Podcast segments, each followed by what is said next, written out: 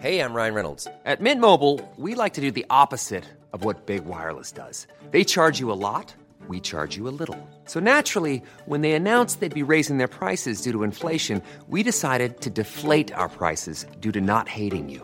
That's right. We're cutting the price of Mint Unlimited from $30 a month to just $15 a month. Give it a try at mintmobile.com slash switch. $45 upfront for three months plus taxes and fees. Promo rate for new customers for limited time. Unlimited more than 40 gigabytes per month. Slows. Full terms at mintmobile.com.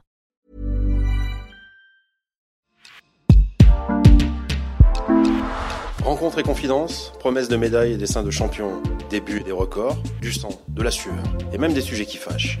Bienvenue dans Vestiaire, le podcast long format de la rédaction sportive du Dauphiné Libéré.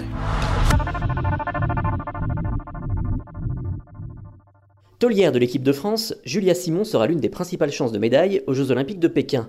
À 25 ans, la biathlète des saisies, qui compte désormais 9 podiums en Coupe du Monde, revient sur les nouvelles attentes avec lesquelles elle doit composer au quotidien dans ce reportage de Valentin Jacquemet. On est à, quelques, quelques semaines des, Jeux Olympiques et, l'idée de, ce podcast, c'est d'évoquer un peu ce, parcours, ce parcours euh, de biathlète qui, t'a amené euh, aujourd'hui à, à être l'une des taulières de l'équipe de France. Le biathlon, euh, la passion, elle est née comment chez toi? Euh, Plutôt assez tard finalement, parce que j'ai commencé par le ski alpin. Euh, mon papa est pisteur, donc pisteur secouriste, donc il m'a mis sur les skis alpins. J'ai fait du ski de fond ensuite parce que je préférais le, ski de fond à l'alpin. J'aimais mieux être dans la nature et le goût de l'effort, donc ça m'a plus, ça me correspondait mieux. Finalement, bah, après j'ai essayé le biathlon et j'ai été attirée par par la notion du jeu aussi et le challenge que représentait le tir.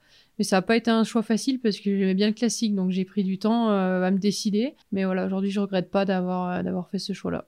La bascule, elle est à quel âge justement? À quel moment tu te dis je vais devenir biathlète? Mmh, À l'entrée au lycée au lycée où il faut commencer à faire un, faire un choix et, euh, et voilà à devenir un peu plus professionnel, faire choisir lequel lequel on, veut faire comme sport et, et, voilà se, se mettre à 100% dedans c'est difficile quand, on est jeune de, se dire qu'on veut faire du sport de haut niveau sa, sa vie et ça passe aussi par des contraintes. Euh, on n'a pas la même vie de jeune qu'un autre, quoi. Non, c'est sûr, c'est pas c'est pas pareil du tout. Après, euh, j'avais une un bon groupe de copines. On était euh, le début, voilà, on est entre entre copines aussi.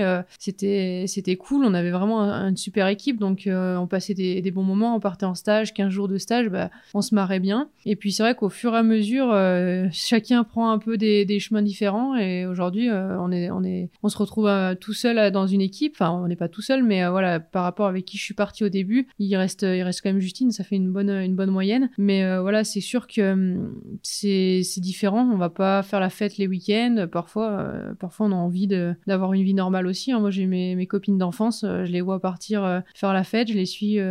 donc, on a un groupe où elles échangent. Et c'est vrai que des fois, bah, elles m'envoient un message bon courage. Je dis bah ouais, merci. Et puis vous, bah, bonne, bonne fête quoi. On a, voilà, on a envie d'aller, euh, partager des moments avec les copines. Et mais voilà, c'est là, on vit quand même des choses euh, qui sont assez, euh, assez extraordinaires et que peu de gens ont, le droit de le vivre, enfin, ont la chance de le vivre et que ce soit positif comme négatif, parce qu'il y a des moments difficiles aussi. Mais, mais c'est cool, c'est une, une bonne expérience et ça servira pour la suite.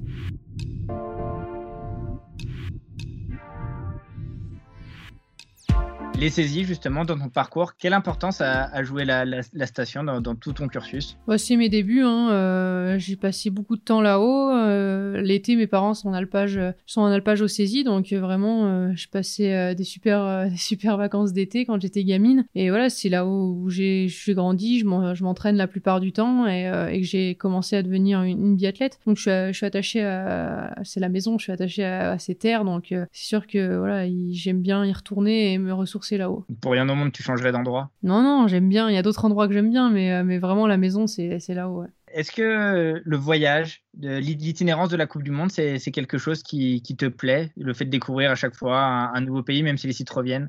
Ouais, c'est cool. Après, euh, des fois, on est un peu frustré parce qu'on on voit euh, des stades de biathlon et on voit pas tous les, les à côté et les villes. Donc, euh, c'est clair que, que c'est génial. Après, il y a, on, on, coche des petites cases où plus tard, on aimerait aller. Quoi. Je pense que on, on, on, voit un petit peu le, le, début du pays. On se dit, bah là, j'aimerais bien pouvoir approfondir un peu plus et aller visiter d'autres choses. Donc, c'est sympa déjà de pouvoir, de pouvoir voyager, de voir d'autres cultures et puis aussi d'échanger avec d'autres nations qui sont sur place aussi aussi, même si les échanges sont pas toujours faciles.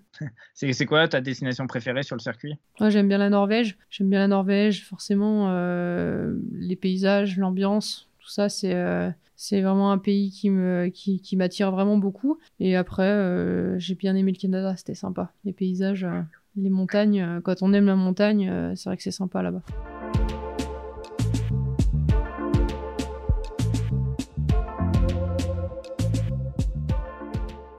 Est-ce que euh, quand on voit des, des, jeux qui vont se dérouler en Chine sur des pistes artificielles, euh, la conscience écologique là-dedans, ça, fait un peu mal parfois? Ouais, ça fait mal. Après, euh, je pense qu'il y, a toujours pire que nous. Hein. voilà, bien sûr on pointe du doigt, on pointe du doigt, mais je pense qu'on pointe pas du doigt forcément euh, au bon endroit. Mais, euh, mais voilà, c'est pas les pays qui font rêver. Hein. C'est sûr que quand j'étais gamine, je me disais pas, je vais aller faire des jeux en Chine, bien sûr. Euh, j'aimerais aller faire des jeux. J'aurais aimé connaître les Jeux Olympiques de Lillehammer, par exemple, avec une ambiance nordique, avec un pays qui vit pour, pour, pour le ski nordique. Et, voilà, c'est triste, mais, mais pour moi, je m'entraîne pour ça et j'ai quand même envie d'y aller, même si c'est en Chine. Donc, c'est un, un rêve de gosse. Donc, voilà, ce sera, euh, que ce soit en Chine ou pas, il euh, faudra, faudra faire des bonnes courses. Si on remonte un peu dans le temps, si je te dis Rupolding en janvier 2017. Ouais, ma première Coupe du Monde, ouais.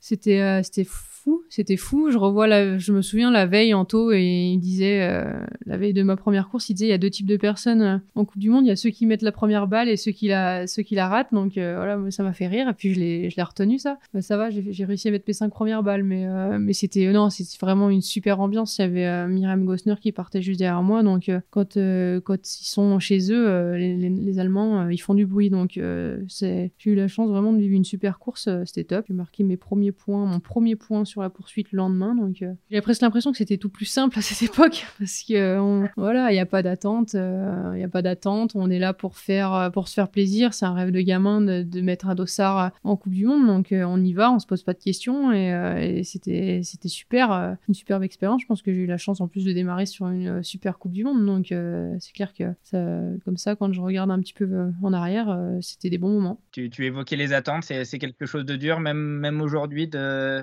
de faire avec Non, je pense que c'est moi qui me mets les plus grosses attentes, c'est moi qui ai envie de, de, performer parce que voilà, tout le staff s'investit, tout le monde, tout le monde est là aussi, donc j'ai envie de, j'ai envie de performer et, euh, au final, bah, forcément que je sais qu'il y a des attentes à, des médias ou, des supporters, mais, mais voilà, c'est forcément, euh, c'est ce qui est bien aussi, c'est que quand on commence à performer, on a derrière, il y a des attentes. Après, c'est plus euh, moi, voilà, j'attends de moi d'être irréprochable et euh, il y a quelques fois, bah voilà, on peut pas être à chaque fois et, et c'est parfois agaçant de, de louper des balles, quoi.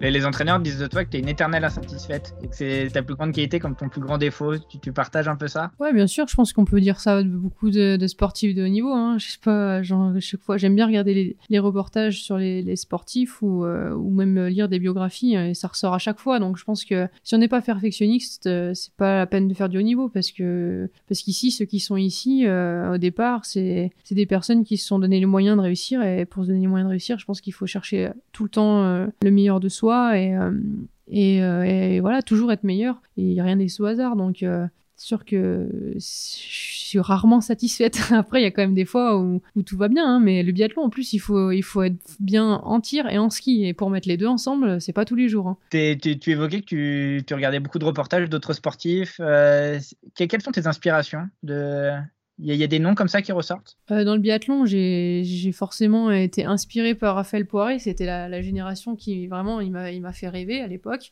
C'était euh, ouais, la première fois que je l'ai vu. J'étais gamine, il était au saisie, mais j'avais des étoiles dans les yeux, donc euh, vraiment c'était génial. Après, j'étais une grande fan. Enfin, je suis toujours une grande fan de Marit Björgen en ski de fond. C'est vraiment ouais, c'est des personnes qui, qui m'ont donné envie de faire du sport aussi et, euh, et de me, me, me, surpasser. Et, au jour d'aujourd'hui, bah, je regarde un peu tous les sports. Je suis, je suis pas mal de, de, de sports. Euh, j'aime bien, euh, bien Clarisse Abienienou. Je sais pas trop comment, je suis pas très forte pour prononcer.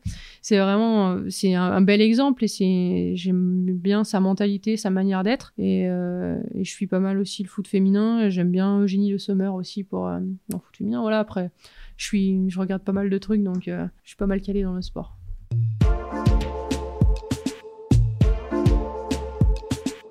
on enregistre ce podcast, tu as 107 départs en Coupe du Monde. Je ne sais pas si tu fais attention aux chiffres, mais est-ce qu'il y a un souvenir marquant parmi tout cela, une date à retenir?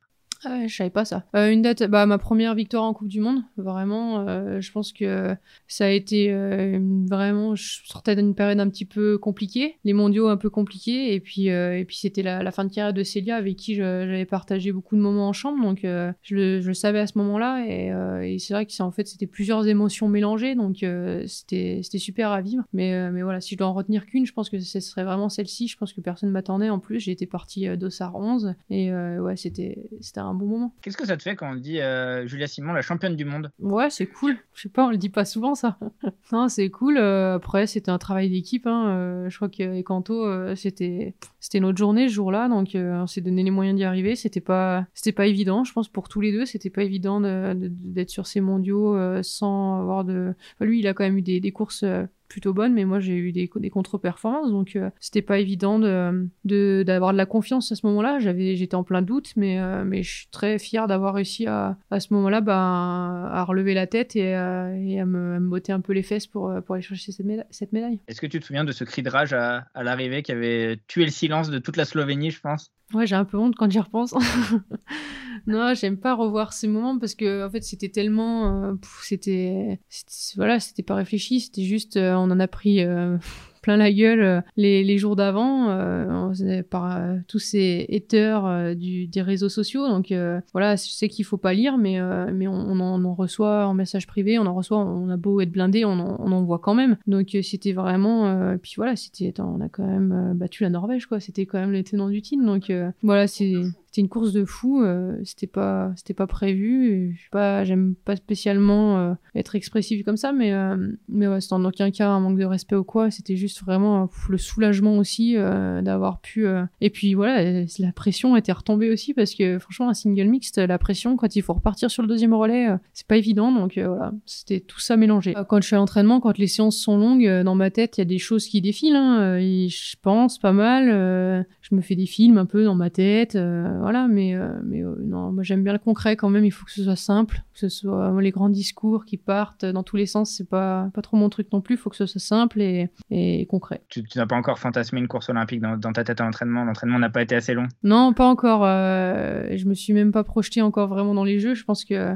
le moment n'est pas encore venu d'être d'être focus sur les jeux, il y a encore beaucoup de choses à, faire avant et, euh, et, le meilleur moyen de se, projeter, c'est le meilleur moyen d'être déçu. Donc, euh, donc on va rester dans dans l'instant présent.